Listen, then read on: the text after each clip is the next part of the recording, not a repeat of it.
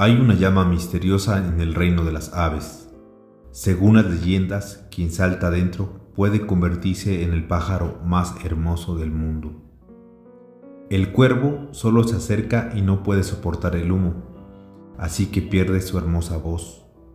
Ante el calor ondulante, la codorniz opta finalmente por rendirse y al final se quema la cola con la llama. El fénix era feo y bajo, ni siquiera puede volar. Sin embargo, es el único que salta a la llama sin dudarlo. El fénix resurge de las cenizas. Desde entonces tiene las plumas más bonitas y la voz más hermosa y una vida inmortal. Todos los demás pájaros le preguntaron al fénix, ¿por qué saltaste valientemente dentro? El fénix dice, antes de saltar a la llama, yo estaba en mi peor condición. Si tengo la oportunidad de volver a vivir, ¿por qué voy a tener miedo a la muerte? Ave Fénix. Bienvenidos, bienvenidas, bienvenidos a este un episodio más de tu podcast favorito, Radio Chairo, reevolucionando la forma de hacer radio inteligente. Este es un podcast semanal, autogestionado, libre y autónomo que busca diseminar ideas, pero sobre todo generar inquietudes en diversas áreas del conocimiento. Puedes encontrarnos en arroba Radio Chairo en Twitter. Será un verdadero placer leerles e interactuar con todos ustedes. En esta ocasión el equipo de Radio Chairo preparó un especial en torno al suicidio.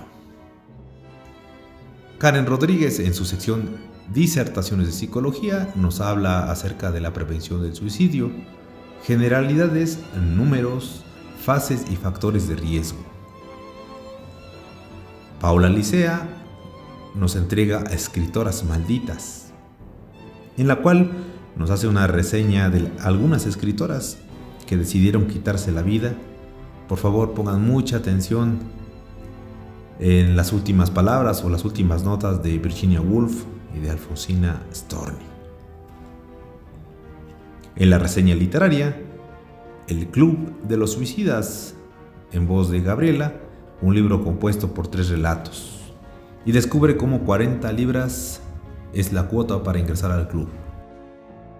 Hay un modo fácil y digno para salir del escenario y una escalera trasera hacia la libertad. En Cuentos del Mundo, Vladimira Palma nos entrega a Cholot, el suicidio de los dioses para dar vida y movimiento al sol. He ahí el origen del autosacrificio en la cultura mexica en voz de Vladimira Palma. ¿Te atreverías a probar el ajolote? En cuentos en 2x3, Epitafio de una perra de casa de Petronio en voz de Gabriela. Y cómo es que la muerte llega a través de dar luz a la vida. Y para finalizar, en el más siniestro que, La Llorona. ¿Tú la has escuchado?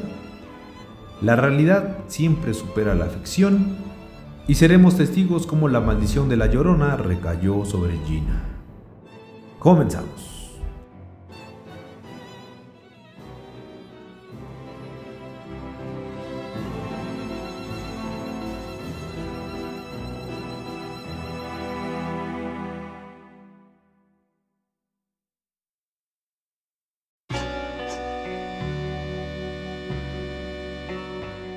Buenos días, buenas tardes, buenas noches, escuchas de Radio Chairo. Soy Karen Rodríguez. En estas disertaciones de psicología traigo para ustedes el suicidio. El tema del suicidio es un tabú en los diversos niveles sociales y culturales. Hablar de ello no necesariamente significa enaltecerlo o aprobarlo. La OMS declaró el suicidio como un problema de salud pública y obliga a los diferentes gobiernos a desarrollar políticas que lo puedan prevenir. Por ello, cerca del Día Mundial para Prevenir el Suicidio, los medios oficiales deben realizar una campaña que ayude a crear conciencia del grave problema que resulta ser. Sin embargo, el resto del año las campañas se invisibilizan, pues no es un tema que se desee escuchar en la sobremesa o interrumpiendo el programa de TV. Generalmente las campañas están plagadas de frialdad. los números que permiten entender o justificar por qué debe tratarse este tema. Decir que es la epidemia silenciosa, que el encierro lo agudizó llevando a cifras que en 2020 hizo que las mujeres de 50 a 59 años lo ideara más que las niñas adolescentes de 10 a 19 años. Mientras que los varones la idea suicida, suicida estuvo más presente en la población de 40 a 49 años que los de 30 a 39. Se contabilizó que el 2% de la población de 10 y más años declaró que alguna vez a propósito se hizo algún daño. Se hirió, se cortó, se intoxicó o se hizo algo con el fin de quitarse la vida, siendo mayor el número de mujeres que en hombres. Como segunda causa de muerte o tercera según la región, el suicidio se ha convertido en un tema que la modernidad debe enfrentar. Las estrategias internacionales parten de la idea de que el suicidio se puede prevenir, porque se ha entendido como un proceso que inicia con la ideación, una preocupación, miedo, enfermedad.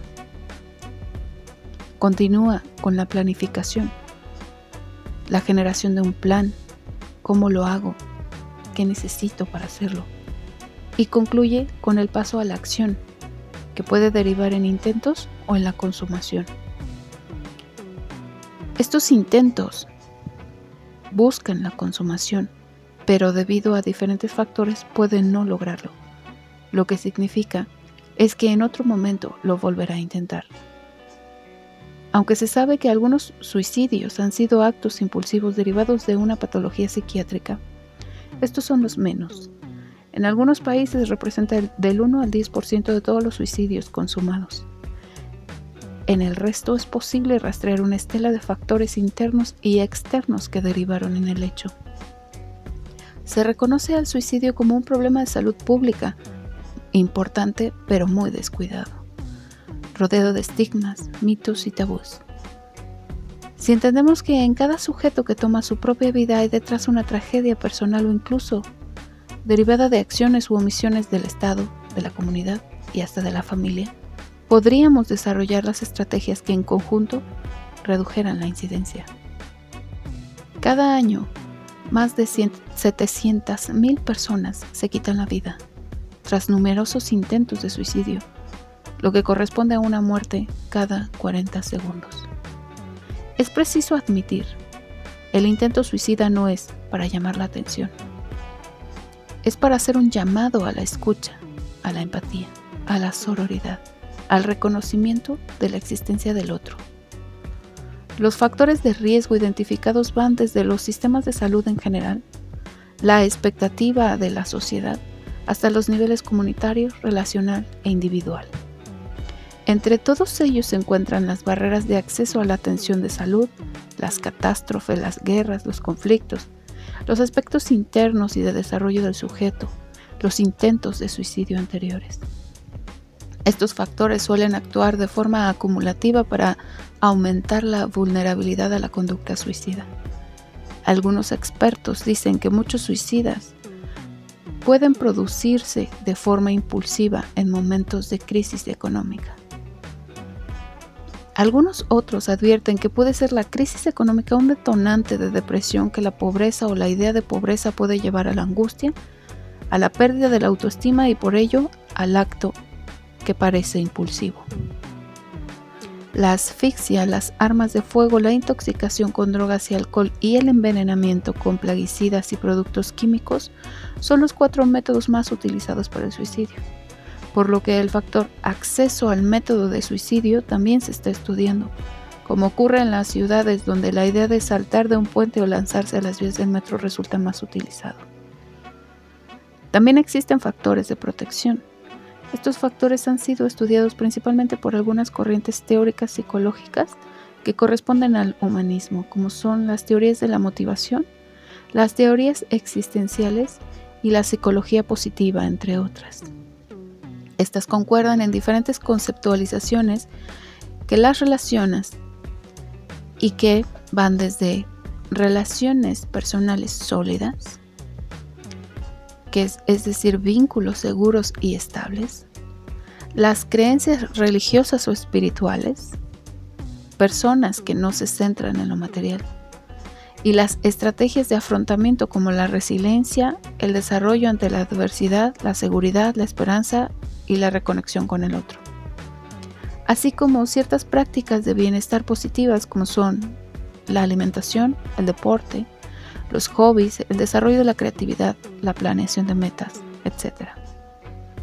Aunque todavía no existen investigaciones concluyentes sobre una relación directa entre el incremento de suicidios y la pandemia de COVID-19, la pandemia mantiene vigentes los factores de riesgo, como son el aislamiento, el desempleo, la pobreza, el aumento de depresión, la ansiedad por la enfermedad, el acceso a los instrumentos para realizarlo, así como la desesperanza debido a la cercanía de la muerte, los duelos no resueltos y acumulativos y la falta de planeación de metas por la incertidumbre.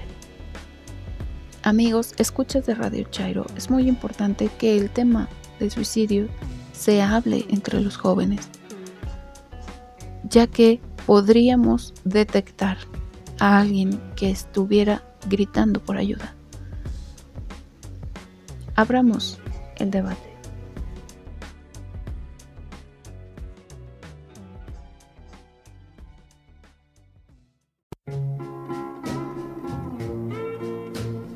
Yo soy Paola Licea y te quiero dar la bienvenida a esta emisión especial de Radio Chairo, en la cual vamos a estar abordando un tema que nos incumbe a todas, nos incumbe a todos y desafortunadamente estas cifras rojas van a la alza. Me refiero por supuesto al suicidio.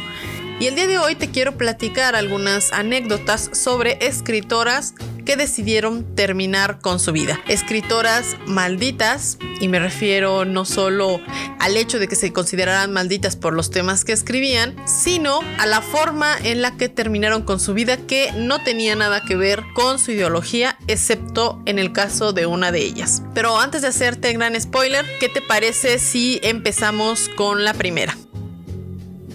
Y bueno, la primera de ellas es Sylvia Plath, escritora y poeta estadounidense, nacida en Boston el 27 de octubre de 1932, muere el 11 de febrero de 1963. Causa de muerte, suicidio. Plath se quita la vida asfixiándose con gas. Ella fue una mujer que desde temprana edad comenzó con crisis depresivas, y crisis nerviosas, algo que se agudizó después de la muerte de su padre, que se supone es algo que no pudo superar. Sin embargo, ahora viendo su historial clínico, leyendo algunos de sus poemas también, se ha llegado a la conclusión que en realidad sufría de trastorno bipolar. Desafortunadamente no fue diagnosticada a tiempo, así que en realidad no pudieron tratarla. Esto es algo que deja al descubierto en muchos de los episodios de su diario, el cual desafortunadamente su ex esposo Ted Hawks, un poeta también y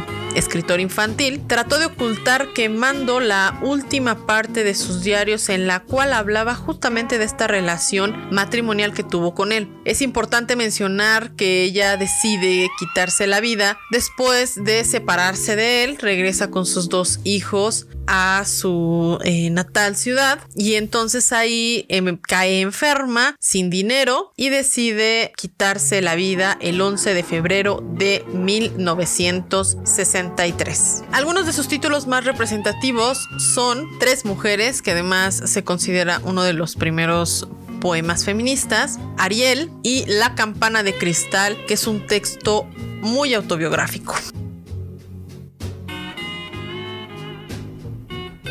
La segunda escritora es Alfonsina Storni, poeta, diarista, periodista, escritora y profesora argentina, nacida en Capriasca el 29 de mayo de 1982, muere en Mar de Plata el 25 de octubre de 1938. Causa de muerte, suicidio.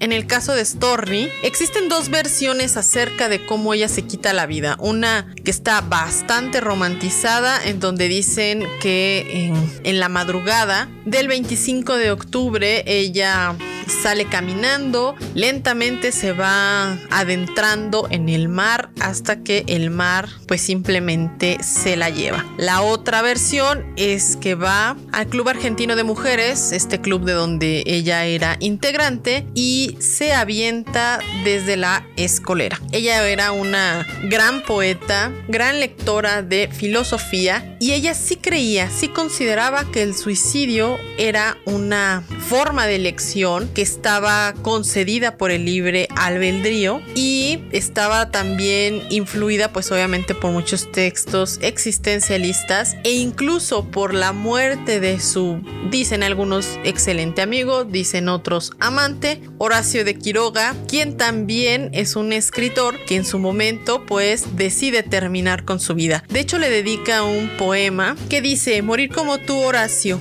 en tus cabales. Y así como en tus cuentos no está mal, un rayo a tiempo y se acaba la feria. Allá dirán, más pudre el miedo, Horacio, que la muerte, que a las espaldas va. Bebiste bien, que luego sonreirás. Allá dirán. Algunas y algunos críticos dicen que en este poema ella ya estaba dando indicios de querer seguir a su querido amigo Horacio de Quiroga en esta elección que toma, en esta manifestación de su libre albedrío y finalmente se quita la vida en ese 25 de octubre de 1938. Obviamente, Alfonsín Storni nos hereda una gran cantidad de poemas que hoy podemos encontrar en diversas compilaciones. Muchos son de corte feminista. Yo pensaría que la mayoría están pensando, están tratando de razonar, de cuestionar su existencia como mujer. Así que te recomiendo muchísimo que vayas y los leas.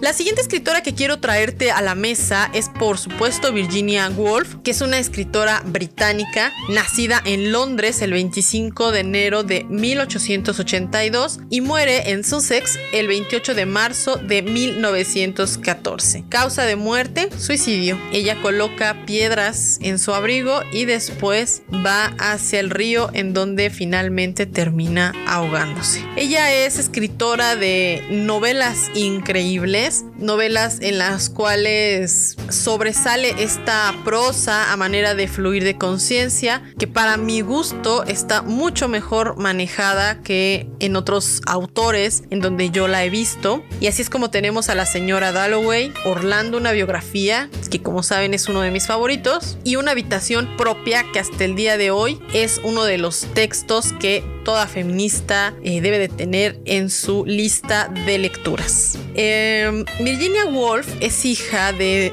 dos eh, personas que ya tenían matrimonios pasados hasta donde se su padre ya había tenido dos matrimonios anteriores y había enviudado dos veces, al igual que su madre. Entonces traen arrastrando a una serie de, pues ya de experiencias matrimoniales y también a un gran número de hijos e hijas. Cuando llegan a este matrimonio de donde nace Virginia Woolf y alguna de sus hermanas, ella comienza con crisis nerviosas y con crisis depresivas a una edad muy corta. Dicen que desde el momento en el que muere su padre, pero también hay bueno, primero su madre, después su hermana y luego su padre. O sea, son como que muertes muy seguidas. Pero también hay quienes dicen que son debido a los abusos sexuales a manos de sus medios hermanos George y Gerald. Esto está o fue descubierto después a través de unos diarios que son publicados y en los cuales ella dice que su hermana Vanessa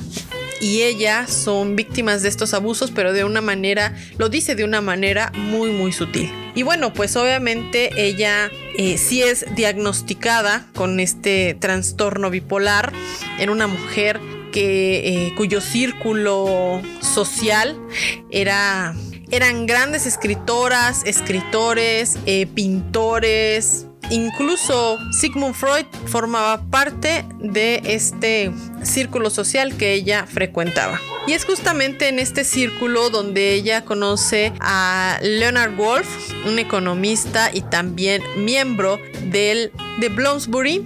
Y bueno, pues ella misma afirma que es muy muy feliz a su lado. En este círculo, además de tener otras peculiaridades, eh, una de estas características o de estas ideologías que ellos abrazaban era la de la no exclusividad. Es así como Virginia Woolf mantiene una relación amorosa con Vita Sackville West que eh, después va a retomar para un personaje en Orlando una biografía. Cuando estalla la Segunda Guerra Mundial viene otra crisis debido obviamente a la naturaleza de este acontecimiento, además de que su último libro no, había sido bien recibido y entonces estalla esta última crisis eh, depresiva y escribe una carta a su esposo para después, como ya les había comentado, llenar sus bolsillos de piedras y hundirse en el río. En esta carta, Virginia Woolf le dice a Leonard Woolf, siento que voy a enloquecer de nuevo. Creo que no podemos pasar otra vez por una de esas épocas terribles y no puedo recuperarme esta vez. Comienzo a oír voces y no puedo concentrarme. Así que voy a hacer lo que me parece lo mejor que puedo hacer. Tú me has dado la máxima felicidad posible. Ha sido en todos los sentidos todo lo que cualquiera podría hacer. No creo que dos personas puedan haber sido más felices hasta que vino esta terrible enfermedad. No puedo luchar más. Sé que estoy arruinando tu vida. Que sin mí tú podrás trabajar. Lo harás, lo sé. Ya ves que no puedo ir que no puedo ni siquiera escribir esto adecuadamente. No puedo leer. Lo que quiero decir es que debo toda la felicidad de mi vida a ti. Has sido totalmente paciente conmigo e increíblemente bueno. Quiero decir que todo el mundo lo sabe. Si alguien podría haberme salvado, habría sido tú. Todo lo que he perdido, excepto la certeza de tu bondad. No puedo seguir arruinando tu vida durante más tiempo. No creo que dos personas puedan haber sido más felices de lo que hemos sido y yo. Firma B. Y bueno, con esta última nota, ella se despide de este mundo, de su esposo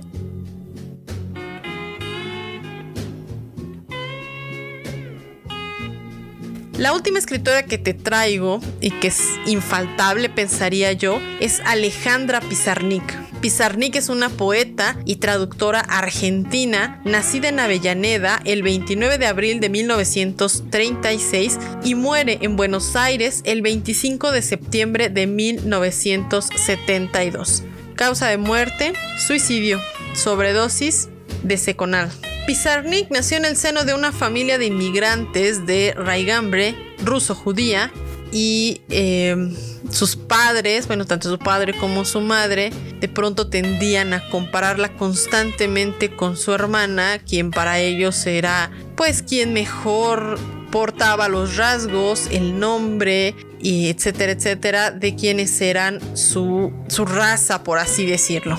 Pizarnik crece eh, siempre sabiendo que no era eso que sus papás hubieran deseado. Era una mujer que constantemente tenía eh, pues crisis depresivas, tenía una dismorfia corporal también con respecto a su, a su aspecto, era asmática y tartamudeaba al hablar, cosas que no veían en su hermana y entonces había esta constante comparación. De hecho, ella eh, intentó suicidarse más de una vez, por lo cual en sus últimos meses de vida eh, se la pasó recluida en un hospital psiquiátrico llamado Bonairens en el cual sale un fin de semana para descansar, le dieron permiso de salir y entonces ella aprovecha para, eh, para consumir esta sobredosis. Ella era una mujer sumamente inteligente, perfeccionista con su escritura. De hecho, fue educada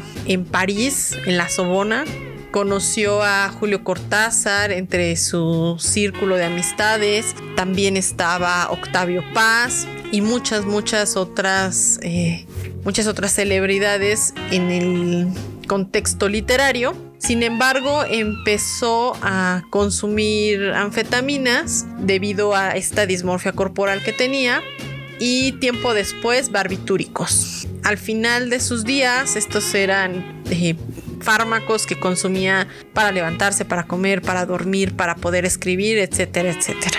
Se supone que esta condición se incrementa o se agrava también después de la muerte de su padre y eh, pues obviamente con estos problemas que ya ella traía de por sí.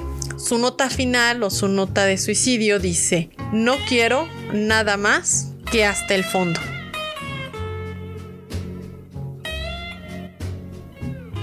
Y bueno, ¿por qué me refería a que, casi ninguna, excepto Storni, de las escritoras que vimos o que escuchamos eh, anteriormente en realidad se habían suicidado como parte de una ideología es porque ellas en realidad estaban mentalmente enfermas. La mayoría no fue diagnosticada o atendida de una manera debida, por supuesto. Tal vez para entonces ni siquiera se había descubierto que las personas podríamos padecer el trastorno bipolar y es una razón por la cual muchas de ellas eran simplemente diagnosticadas como histéricas y pues terminaban recluidas en estos en estos hospitales psiquiátricos, ¿no? De hecho, fue a, a, Silvia Plath a quien sí le dieron terapia de electroshock y después de eso logró terminar, al parecer, su carrera, pero pues es algo que no fue definitivo y eh, que termina por eh, causarle la, la, muerte. Y bueno, pues hasta aquí con este especial acerca del suicidio. Quiero agradecer por supuesto a Radio Chairo la invitación a participar y quiero recordarte que si quieres hablar de literatura, que si quieres hablar de escritoras y de otros temas, pues puedes encontrarme en mis redes sociales. En todas aparezco como arroba sejudolicea y aparezco en mi canal de YouTube como Los Aromas del Café. Muchísimas gracias y hasta la próxima.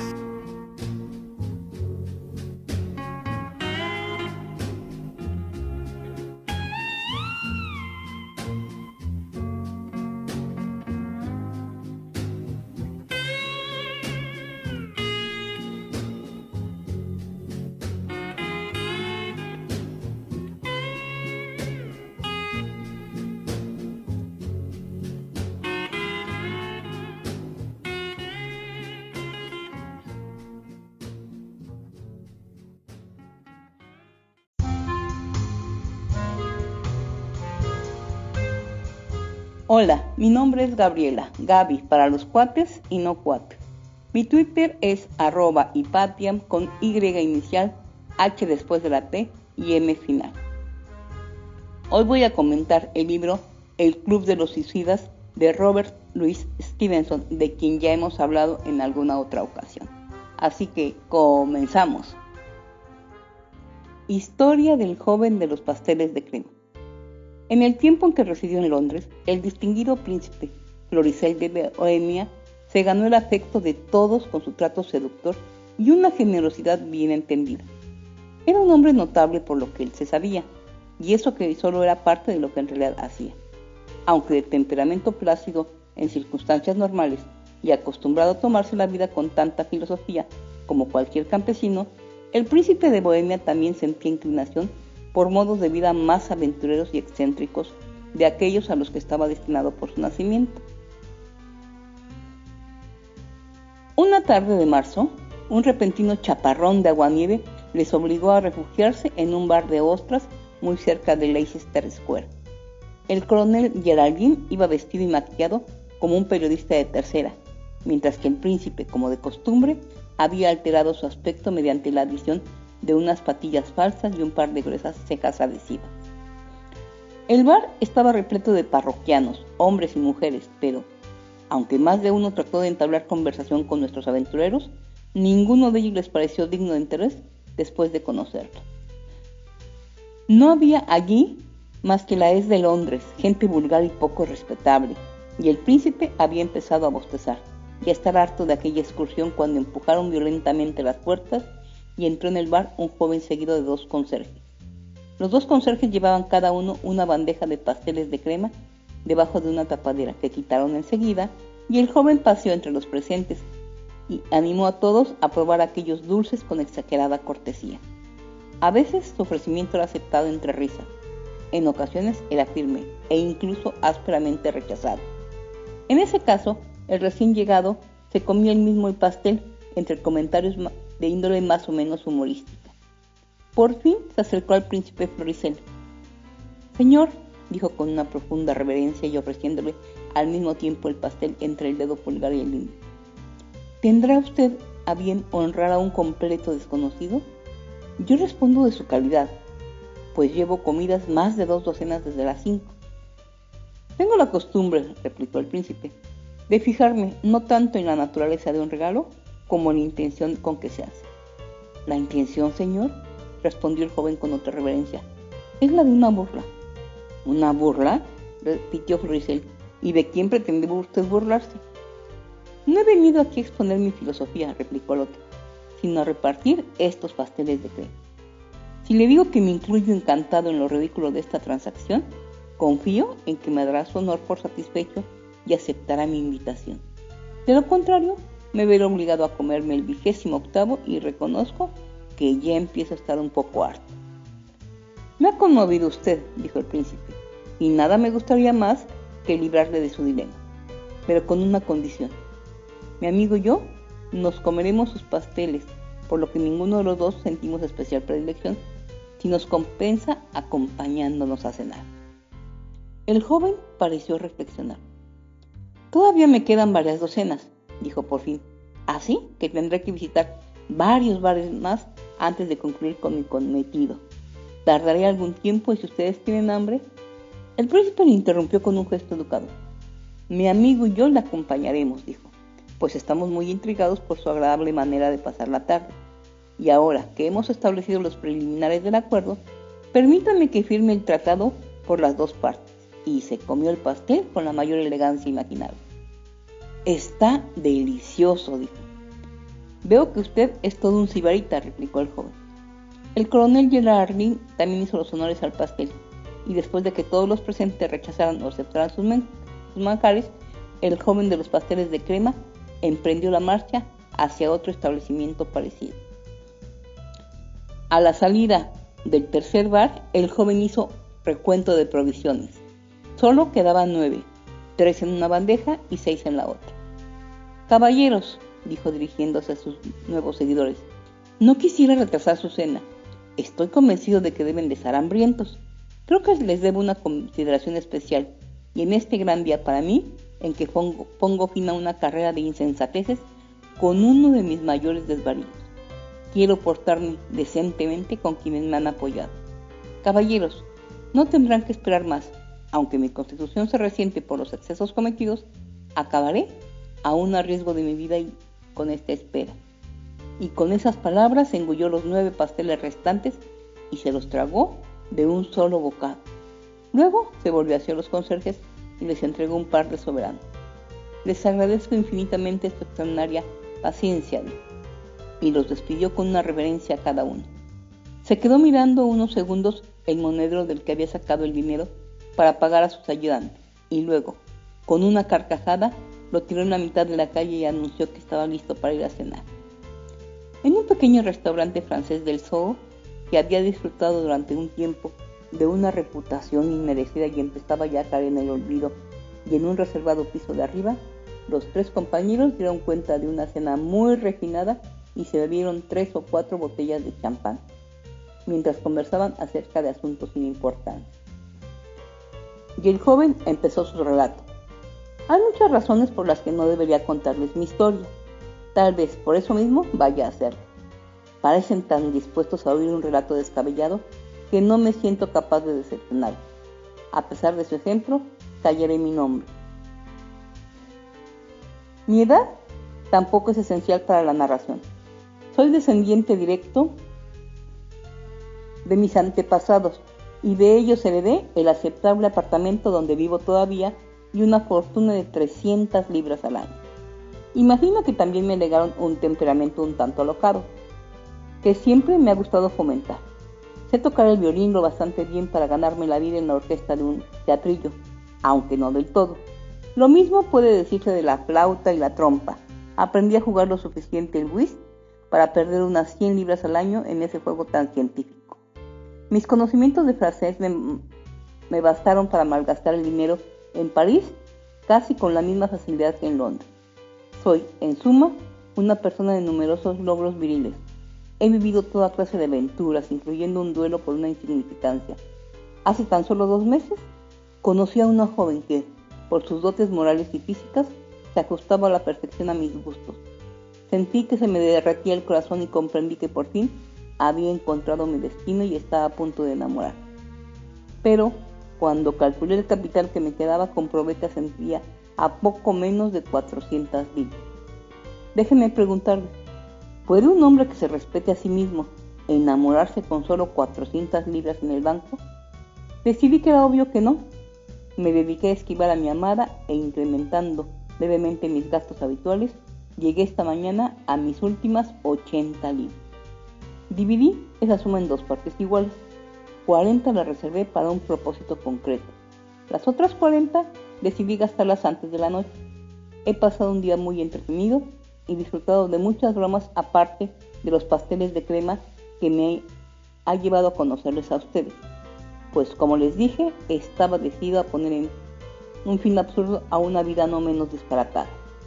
Y cuando me vieron tirar el monedero al arroyo, fue porque había gastado las 40 libras. Ahora me conocen ustedes también como yo. Soy un loco cobarde y coherente con su locura, y espero que me crean, y no un llorón, ni tampoco un cobarde, nada más. Por el tono de la declaración del joven era obvio que tenía una triste y amarga opinión de sí mismo. Lo que hizo pensar a sus interlocutores que aquel amorío le había tocado más hondo de lo que estaba dispuesto a reconocer, y que había tomado una decisión sobre su vida. La farsa de los pasteles de crema empezaba a tener tintes de tragedia disimulada. Caramba, ¿no les parece raro que los tres nos hayamos conocido por pura coincidencia en un lugar tan inmenso como Londres? ¿Cómo? exclamó el joven. ¿Es que también ustedes están desesperados? ¿Es esta cena una locura como la mía de los pasteles de crema? ¿Ha reunido el diablo a tres de los suyos para que corran juntos una última cuerda? Créanme que el diablo hace a veces cosas muy caballerescas. Como ve, me lleva usted a una semana de ventaja, pero mi, intención es darle alcance y cruzar a la par la línea de meta, prosiguió. Con esto bastará para pagar la cuenta, dejando caer uno de los billetes encima de la mesa. En cuanto al resto, los lanzó al fuego y se fueron por la chimenea en una llamada. El joven trató de contener su brazo, pero tenía en medio la mesa y su intervención no llegó a tiempo. Desdichado, gritó. No debería haberlos quemado todos. Debería haber guardado 40 libras. ¿40 libras? repitió el príncipe. En nombre del cielo. ¿Y por qué 40 libras? ¿Y por qué no 80? Me consta que debía de haber al menos 100 en el fajo.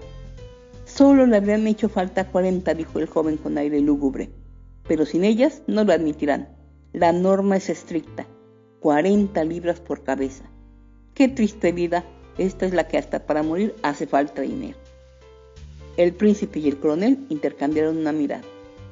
Explíquese, dijo el último. Todavía tengo el billetero razonablemente bien provisto y no necesito decirle lo gustosamente que compartiría mi dinero con Godal. Pero antes necesito saber con qué propósito. Usted debe explicarnos a qué se refiere. El joven pareció despertarse. Los miró inquieto y se revoluzó profundamente. ¿No me están tomando el pelo? ¿De verdad me están, están desesperados como yo? Por mi parte, desde luego que lo estoy, replicó el coronel. Y por la mía, ya se lo he demostrado desesperados, de verdad están tan desesperados como yo. ¿Han llegado ustedes después de una vida de excesos a un punto en el que solo pueden permitirse un exceso más? ¿Van a darle esquinazo a los alguaciles de su conciencia por la única puerta abierta? A su salud. Seres afortunados, gritó el joven. 40 libras es la cuota de admisión al club de los suicidas. ¿El club de los suicidas? repitió el príncipe. Caramba, ¿y qué demonios es eso? Escuchen, dijo el joven. Tenemos intereses en distintos sitios y por eso se inventaron los ferrocarriles. Incluso en los hoteles tenemos ascensores para ahorrarnos una subida de apenas unos cientos de escalones. A la comunidad moderna le falta todavía un adelanto.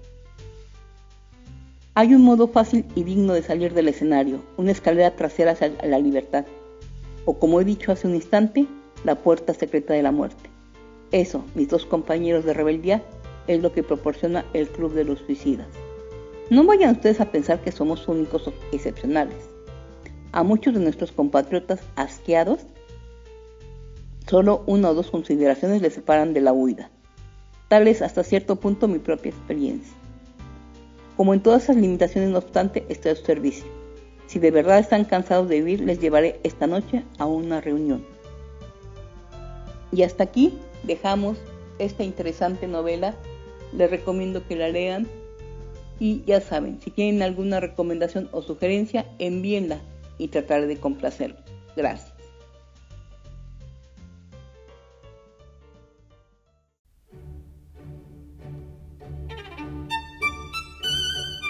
Muy buen día, escuchas Radio Chairo. Para el especial de esta ocasión, en su podcast favorito y en la serie Cuentos del Mundo, les traigo la historia de la Xolotl o ajolote, anfibio que aún habita los canales de Xochimilco.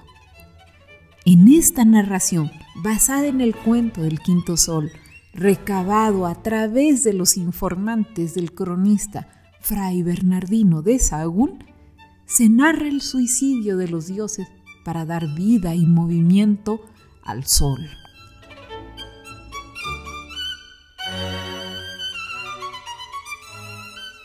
El ajolote no nació de la nada, y aunque para cualquier hijo de vecino no tiene perfil griego, ni es lo que se dice guapo ni apetecible, en la época precolombina los indígenas nahuas lo consideran un verdadero manjar, un platillo de los dioses.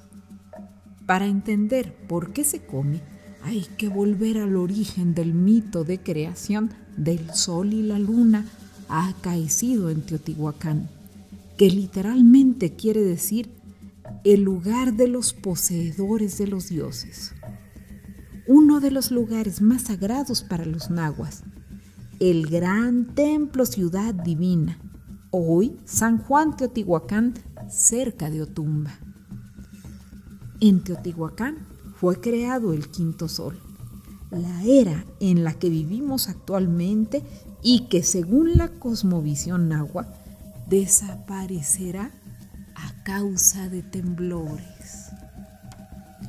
Así que en el principio de esa era, cuando todavía no había nada, ni tiempo, el día estaba en la más absoluta oscuridad, en el país de las tinieblas.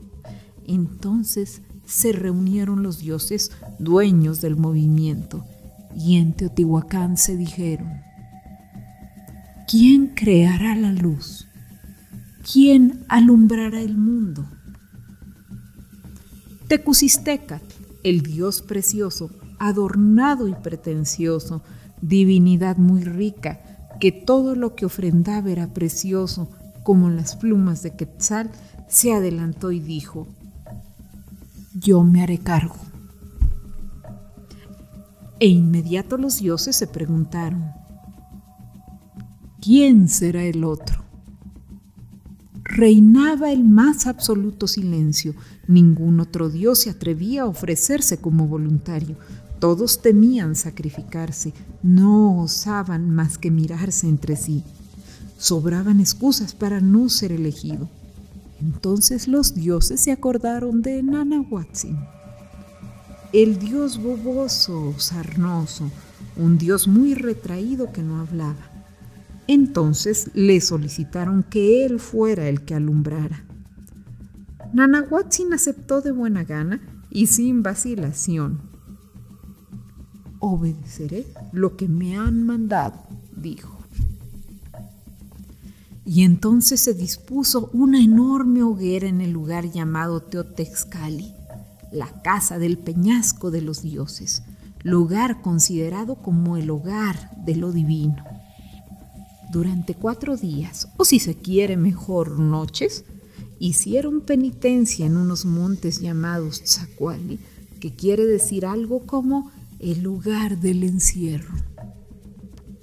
Mientras Nanahuatzin ofrendaba espinas de maguey con su sangre, cañas verdes atadas de tres en tres y bolitas de heno, Tecusistecatl ofrecía espinas hechas de piedras preciosas, de coral colorado en vez de sangre, plumas de quetzal y pelotas de oro, deleitando al olfato con el mejor copal.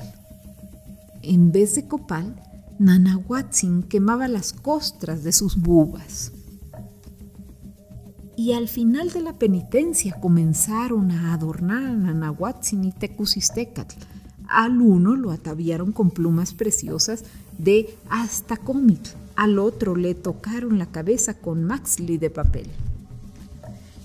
Y con todos alrededor, en el Teotescali ardió el fuego por cuatro noches. Acto seguido, los dioses se colocaron de pie en dos filas al lado de la hoguera, listos para presenciar el espectáculo. Nanahuatzin y Tecusistecat se situaron frente al fuego, en medio de los demás dioses, y entonces estos últimos ordenaron: Venga, Tecusistecat, entra al fuego. Aunque acometió contra la enorme pira, le ganó el miedo y dio marcha atrás. Volvió a intentarlo, hasta cuatro veces, el límite permitido por los propios dioses. Entonces se volvieron hacia Nanahuatzin y le dijeron, venga Nanahuatzin, entra al fuego. Cerró los ojos e inmediatamente se lanzó a la hoguera. Comenzó a crujir en el fuego y fue cuando Tecusistecatl también se arrojó en ese momento, un águila pasó tan cerca que dicen que por eso las águilas tienen las plumas color negro. También pasó un tigre. Y como este no se quemó, solo se echamos con poco, fue así como quedó medio manchado. Y entonces los dioses esperaban que salieran a Nahuatzin. De repente, todo se puso colorado como si en todos lados estuviera amaneciendo. Y los dioses se hincaron para ver aparecer a Nanahuatzin, ya como astroluz. No se sabía por dónde saldría, porque por todas partes había luz. Entonces ciertos dioses como Quetzalcoatl, la serpiente emplumada, miraron al oriente y dijeron, por aquí ha de salir el sol. Y así fue. De tal manera resplandecía Nanahuatzin que nadie lo podía mirar. Después de él y en el mismo lugar apareció Tecusistecatl y los dioses se preguntaron, ¿acaso está bien que vayan los dos a la par? No, se contestaron. Y entonces uno de los dioses golpeó con un conejo a Tecusistecatl, con lo que le suprimió el resplandor quedando la luna como está ahora. Y después de un rato que el sol y la luna habían aparecido, los dioses se dieron cuenta de que permanecían inmóviles, por lo que dijeron, ¿cómo podremos vivir con un sol sin movimiento? Sacrifiquémonos y hagamos que resucite con movimiento por nuestra muerte. Y entonces Ejecat, dios del viento, se encargó de matar a los dioses. Y la historia de, dice que hubo un dios, Cholot, el precioso, gemelo de Quetzalcoatl, que se rehusaba a morir. En ese momento Cholot dijo, oh dioses, que no muera yo. Y lloraba tanto este dios que se le hincharon los ojos, y al llegar Ejecatl a matarlo, Cholot salió despavorido. Huyó hacia las milpas donde se escondió entre los maizales. Ahí se convirtió en el pie de maíz que tiene dos tallos que los campesinos llaman cholot. Y cuando de nuevo lo descubrió el viento, echó a correr y se escondió entre los magueyes, convirtiéndose en lo que se conoce como mecholot, maguey de dos cuerpos. De nuevo fue descubierto volviendo a huir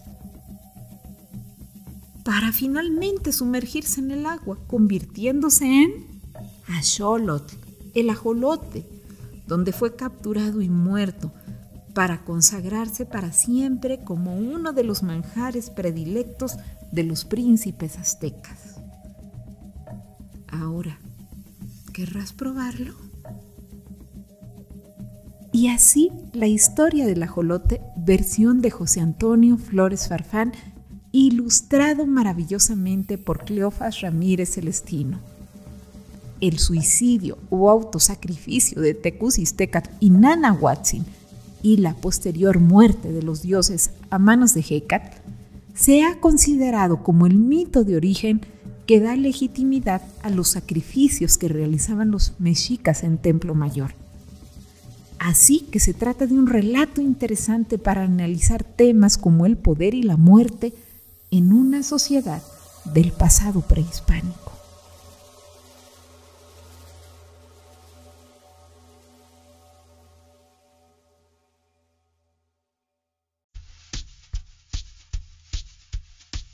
Hola, mi nombre es Gabriela. Gaby para los cuates y no cuates. Seguimos con la sección Cuentos en un 2x3. Espero les agrade y nos envíen sus comentarios y sugerencias. Epitafio de una perra de casa, de Petronio. La Galia me vio nacer. La conca me dio el nombre de su fecundo manantial, nombre que yo merecía por mi belleza. Sabía correr sin ningún temor a través de los espesos bosques y perseguir por las colinas al erizado jabalí. Nunca las sólidas ataduras cautivaron mi libertad. Nunca mi cuerpo, blanco como la nieve, fue marcado por la huella de los golpes. Descansaba cómodamente en el regazo de mi dueño o de mi dueña, y mi cuerpo fatigado dormía en un lecho que me habían preparado amorosamente. Aunque sin el don de la palabra, sabía hacerme comprender mejor que ningún otro de mis semejantes. Y sin embargo, ninguna persona temió mi ladrido. Madre desdichada. La muerte me alcanzó al dar a luz a mis hijos. Y ahora un estrecho mármol cubre la tierra donde yo descanso.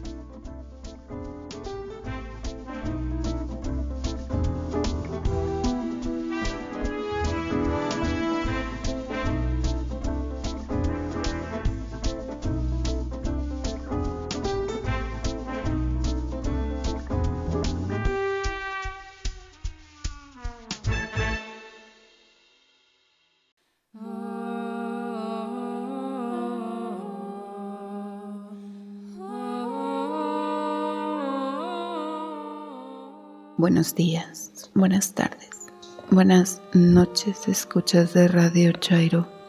Soy Katrina. Katrina. En este más siniestro que traigo para ustedes otra leyenda. Seguimos en el mes patrio y traigo para ustedes una leyenda que se cuenta en nuestro territorio. Algunos creen que es exclusiva de la Ciudad de México.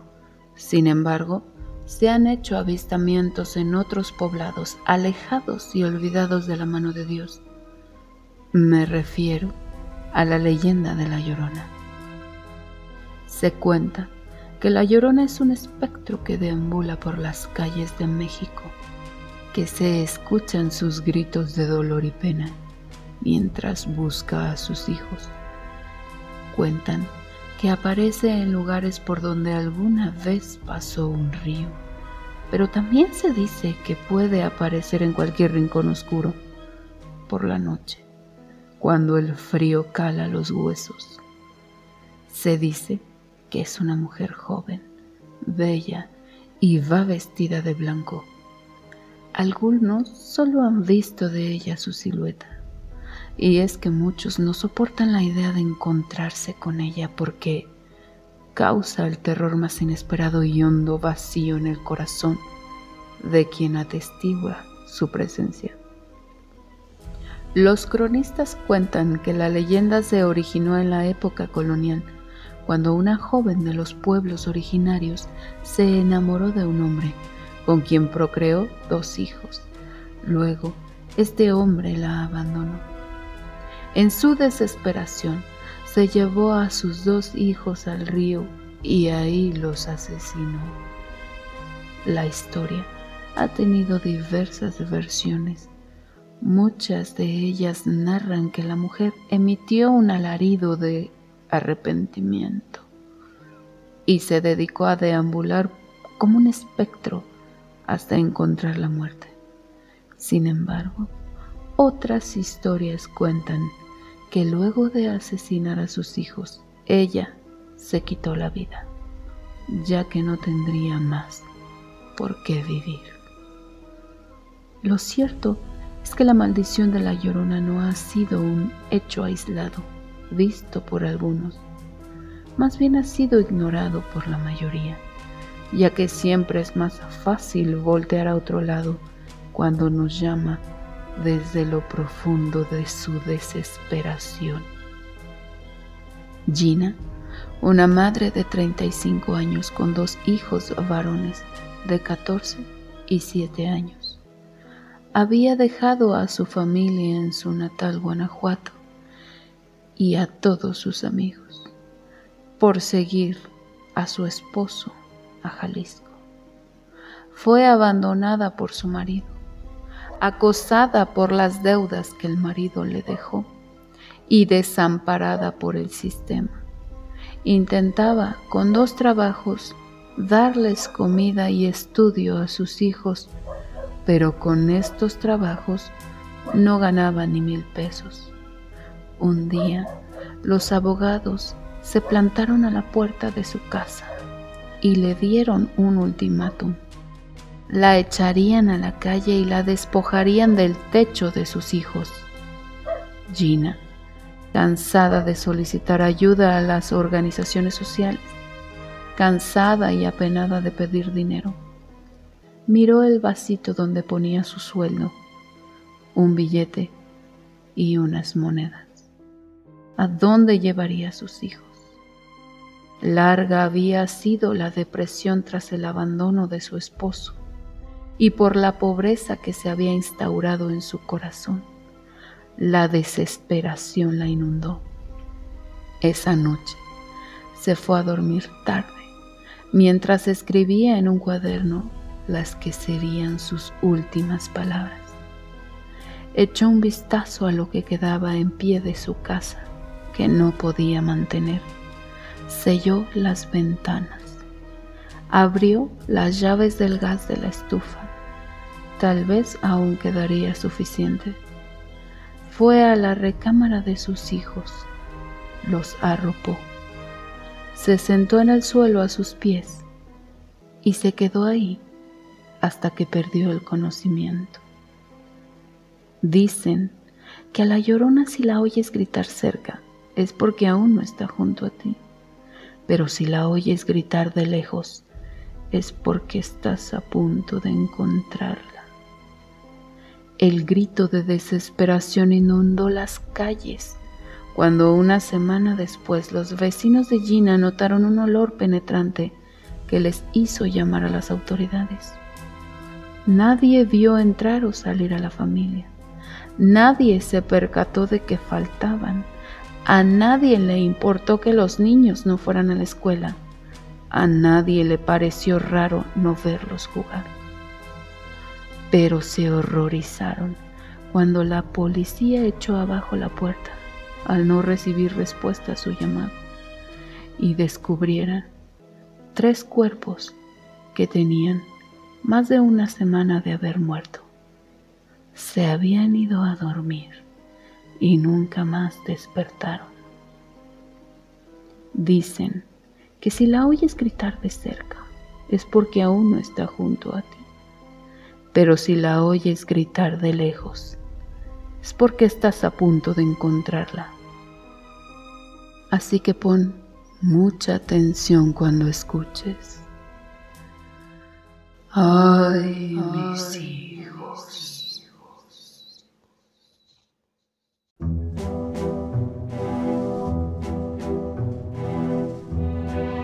Agradecemos sus comentarios, sugerencias e interacciones. En Twitter aún nos localizan en arroba Radio Chairo. Será un placer escucharles, leerles e interactuar con ustedes. Excelente inicio de semana. Muchas gracias por escucharnos. Sin más por el momento, mi recomendación personal, hagan el amor y no la guerra. Hasta la próxima.